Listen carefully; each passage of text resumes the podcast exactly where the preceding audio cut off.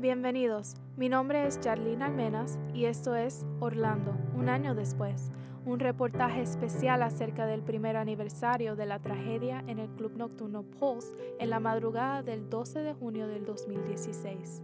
En el hotel eso fue horrible, había tanta gente. I hope those families all have found peace. Y le pregunté, so, esa es la verdad que sí, you know, que están muertos.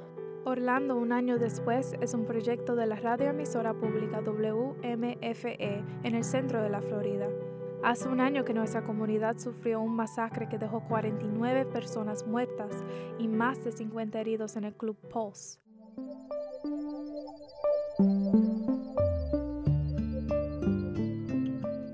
Hace calor y estoy afuera de dos oficinas altas. Estoy temprano, pero como es natural conmigo, termino entrando en la oficina equivocada. Al ver que nadie aparece, llamo a la persona que me quedé de encontrar y ella me dirige a la oficina adecuada. Su nombre es Ciclali Santiago León, pero todos la llaman Lali. Es una mujer rubia con pelo rizado y ojos claros. En su muñeca derecha trae brazaletes conmemorando la noche de Pulse, y en su memoria ella lleva a su primo Luis Daniel Wilson León, a quien ella y su familia llamaban Dani. Subimos a un cuarto de conferencias y ella baja las persianas de las ventanas que miran hacia el corredor. Sin prender las luces, empezamos a hablar. Sé que esta conversación no será fácil y creo que ella también. La veo agarrar una caja de Kleenex. Me cuenta que su primo Dani fue una de las 49 víctimas de la tragedia, igual que su pareja Jean Carlos Méndez Pérez. Dice que a ellos les encantaba ir a Pulse que ese era su club, donde pasaban mucho tiempo. Esa noche, antes de que ningún arma soltara una bala, Danny y Giancarlo se tomaron fotos y las agregaron a Facebook. Bueno, fue una pesadilla de saber que eso había pasado, pero la pesadilla eh, empezó para nosotros, para mi familia, desde como desde las 4 de la mañana para adelante. El esposo de Lali estaba trabajando esa noche para Uber en la zona y le mandó un mensaje después de recoger a dos que habían podido escapar de Pulse. Eso fue como a las 3 de la mañana, pero Lali no estaba totalmente despierta y no sabía que Danny estaba ahí esa noche. Un poco después su prima Flor la llamó y le dijo que tenía que ir para allá de inmediato, porque ella sí había visto las fotos de Danny, que sí estaba en el club esa noche. Así que Lali salió rápidamente de su casa, escuchando las noticias en el camino. Se estacionó en el Orlando Regional Medical Center que queda en el mismo downtown y desde ahí ella corrió hacia Pulse. Pero no me querían dejar pasar. Ya para ese momento la policía estaba y yo peleé con ellos porque yo sabía que mi primo estaba ahí, que Dani estaba y ya lo sentíamos. Tan angustiada estaba por tener información que casi la arrestan pero en ese momento era lo último en su mente. Y a mí no me importaba la emoción en una situación así, uno no, no, no está pensando en esas cosas. Un policía logró calmarla, diciéndole que ellos no tenían información, algo que Lali escucharía varias veces durante las agonizantes horas de espera al volver al hospital. Entonces, ella camina desde Pulse hasta el hospital, donde la pasan a una sala de espera como a las 7 de la mañana ese domingo. Nunca me voy a olvidar las luces, este, todo brillo, eh, las luces como si entrando en una tienda de un departamento, una tienda y sillas y mesas por todos lados y, los que ya habían entrado esperando y este habían eh, no sé eh, eh, era ah, confusión. Lali fue la primera de su familia que dejaron entrar a esa sala ya que ella tiene el mismo apellido que Dani. Por todo el salón habían instrucciones escritas de cómo mandar fotos de su ser querido al hospital para ayudarlos a identificar gente sus familiares estaban ansiosos por saber algo de Dani, pero en ese momento Lali no pudo decirles nada. No había información todavía. A las 10 de la mañana dejaron al resto de los familiares entrar y juntos siguieron esperando.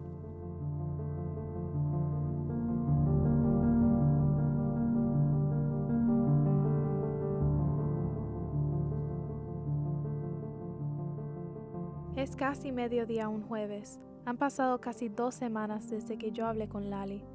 Estoy parada frente a una pequeña casa en las afueras del Orlando Regional Medical Center. Me quedé con encontrarme ahí con dos representantes del hospital. No sé exactamente qué me van a decir de esta noche, pero tengo muchas preguntas. Vigilo que no vengan autos y cruzo la calle. Enfrente me encuentro con Sabrina Childress, que trabaja en relaciones públicas con el hospital. Juntas entramos en la casita y adentro veo que es como un set de televisión.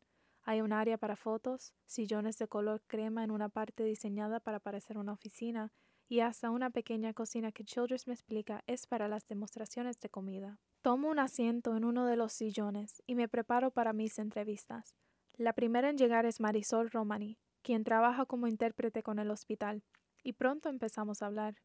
Le pregunto si estuvo allí esa noche y dice que no, que ella personalmente no estuvo. El ORMC Downtown tiene 57 intérpretes certificados, pero esa noche Solo habían tres que estaban corriendo de paciente a paciente y la sala de espera donde estaban los familiares. Romani también dijo que ellos fueron asistidos por otros tres intérpretes independientes que vinieron fuera del hospital. Algo que ah, es importante saber es que sí, español fue el idioma que más se necesitó esa noche, pero es importante saber que muchos de los pacientes sí hablaban inglés. Romani dijo que solo seis de los 44 pacientes necesitaron los servicios de intérpretes y dos de ellos estaban en condición crítica esa noche. Lali observó la necesidad de más intérpretes adentro de la sala de espera donde estaban los familiares, ya que algunos de ellos no hablaban inglés. No, no tenían a alguien cuando empezó que podía traducirle a los que no entendían, estaban perdidos y este era como pues como una, una película. Cuando hablé con Lali, ella me dijo que aunque comprende que nunca había pasado algo similar en Orlando antes de esa noche, el hospital tenía que haberlo hecho mejor. Como ella habla inglés, no tuvo problemas de comunicación, pero vio otros que sí tuvieron. Eh, si no sabías cómo hablar inglés, o cómo empezarle a ir a esta persona o la otra, no ibas a conseguir la información lo más rápido posible. Romani pasó a decir que tener empleados bilingües es importante para el hospital y que por eso ellos tienen el servicio de intérpretes. Para poder mejor servir los pacientes y sus familias durante una crisis como la de Pulse, Romani dijo que le gustaría ver a los intérpretes usar una camisa con su título en letras grandes para que la gente pueda identificarlos más fácilmente. ¿Y cómo podrá esto ayudar en una situación como la de Pulse? Bueno, porque les, les, da un sentir de que sí tenemos personas disponibles para apoyarles en la parte de comunicación, mm, de que sí estamos al tanto de que tenemos ese servicio ah, y que queremos hacerlo más visible para ellos. En cuanto a esa noche, Romani dijo que ella piensa que el hospital hizo lo que tenía que hacer en esa circunstancia, pero que sí hay cosas que se pudieran mejorar. Pienso que en una emergencia es importante que además de los equipos y del personal que estaba ahí, haya una persona que tenga la comunicación entre los intérpretes y la persona de operaciones que está manejando ah, el evento para que así ah, los intérpretes se puedan enviar a los lugares donde hay un grupo más, ah, más grande de personas y así tengan la visibilidad de ese intérprete. No sé exactamente lo que Romani me quiere decir con eso, pero creo que basado en nuestra conversación, el hospital ha aprendido mucho de esa noche. Lali, por su parte, comprende que esa noche fue difícil para todos.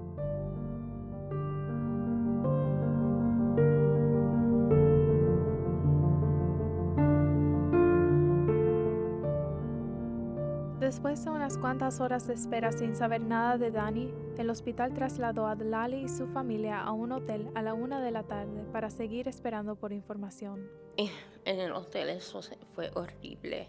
Había tanta gente. no, este, había que buscar dónde sentarse. Em, ellos trataron la ciudad, me imagino que fue la ciudad, el hospital, trajeron comida, tratar de calmar, pero estaban este, las noticias y nosotros escuchando lo que estaba pasando y ellos afuera, este, filmándonos a nosotros adentro esperando y, y, me, y la confusión. O si no está en esta lista, pues vamos a ver, este, a esta hora van a anunciar más información. Durante ese largo día, el personal médico del hospital planeaba anunciar información en ciertas horas. En el primer anuncio no dijeron el nombre de Danny, pero su familia trató de consolarse pensando que todavía no tenían todos los nombres, o a lo mejor estaba en otro hospital. Mi mamá llamándolo como si, a ver si contesta, um, nada. Ese eh, era en ese cuarto como un silencio y a la misma vez este, yo, todos llorando, rezando, habían diferentes grupos, eh, eh, no sé, como una pesadilla, es lo, único, eh, eh, es como si caminando por una pesadilla. Y no solo fue una pesadilla para las familias. Pude hablar con Hillary McFadden, quien trabaja como manager de experiencias de pacientes. Su trabajo básicamente es mantener a los pacientes y sus familias cómodos durante el tiempo que pasan en el hospital. Ella no habla español, pero sí trabajó en el hospital durante la noche de Pulse. Tiene un sostenedor de solapa con la frase Orlando Strong en su pecho con su nombre. McFadden pasó la mayor parte de la noche hablando con familiares y tratando de mantenerlos informados. Dijo que ellos hicieron lo más que pudieron esa noche para tratar a esas familias como si fueran las suyas. Era abrumador, McFadden dijo. Emocionalmente, era intenso. Ella y sus compañeros estaban a cargo de mantener las familias cómodas, proviniéndoles con comida, sábanas, café y cuando la tenían, dándoles información. Y McFadden sí pudo dar buenas noticias a algunas familias. Es lo que trabajé para todo el día, dijo McFadden. Una vez que pasó, quería asegurarme de que podía hacer eso las más veces posible. Aunque McFadden me explicó que siempre ha tenido mucha empatía para los pacientes y sus familias, estar presente y ayudar durante una de las tragedias más grandes en este país, sabiendo que tuvo un impacto con las familias que ayudó, cambió su carrera, cambió la manera que ella hace su trabajo. Pero también hubo familias que McFadden nunca pudo ayudar. Lo que les prometí todo el día y todo el equipo también era que cuando nosotros supiéramos algo, ellos sabrían algo, McFadden dijo. Y las veces que pudimos hacer eso, lo hicimos. Y cuando no sabíamos, teníamos que decirles, de verdad que no sabemos nada.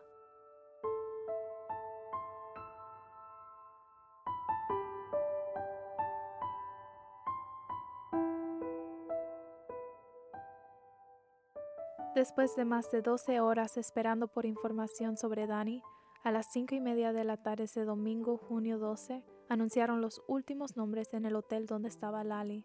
Dijeron que iba a ser la última reunión por ese día y que si no escuchaba el nombre de su ser querido, tendría que esperar hasta el próximo día. No leyeron el nombre de Dani. Ya sabía, ya, ya sabía en mi, mi corazón que si no leen su nombre y a mí, eh, no va a estar y, no, no está en este hospital o en el otro, bueno, está en el club, estaba en Pulse y todavía no podían hacer nada. Y si estaba en Pulse y él no se había comunicado con nosotros, pues no estaba con nosotros. Así que Lali se levantó y fue a donde la persona que había leído los nombres. Y le pregunté, so, ¿esa es la verdad que si, you know, que está muerto? Lali me cuenta que pensándolo bien, no debió haberlo dicho tan francamente, ya que causó más emoción entre su familia, pero tuvieron que esperar aún más para saber lo que le pasó a su primo Dani esa noche. Como a las once de la noche ese domingo, aproximadamente 19 horas después de que Lali salió corriendo a Pulse en busca de información de su primo, les confirmaron que sí, Luis Daniel Wilson León fue una de las 49 víctimas de la tragedia de Pulse. No pude creerlo. Sabía que era, qué pasó, pero todavía no lo creo que no está aquí.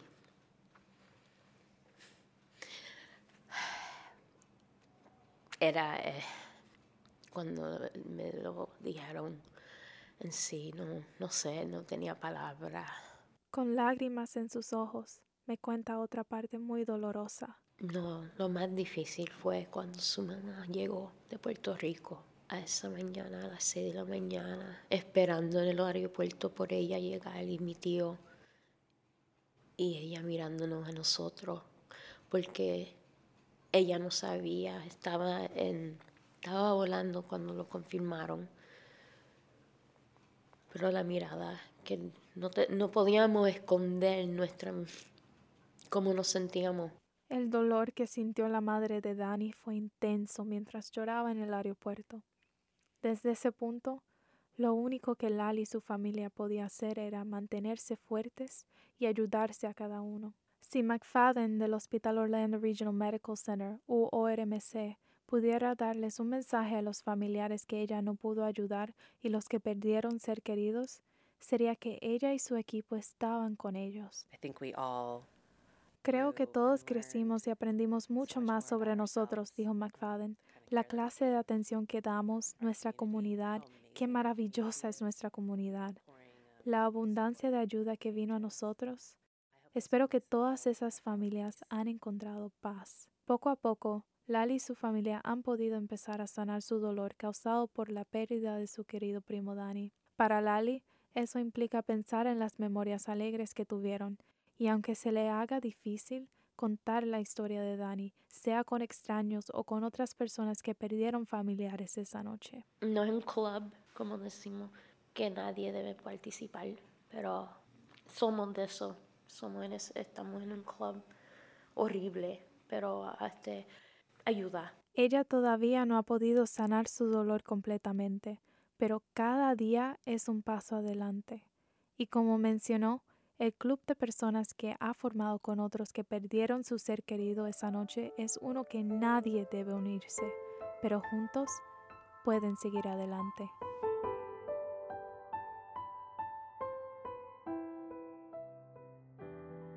Más sobre nuestra serie Orlando un año después en nuestra página web wmfe.org. Gracias al artista Ismael Pérez de Orlando por la música. Esta es una interpretación de piano de la canción Love Make the World Go Round, grabado originalmente por Jennifer López y Lin Manuel Miranda para beneficiar a todos los afectados de la tragedia en Pulse. Soy Jarlene Almenas, gracias por escuchar.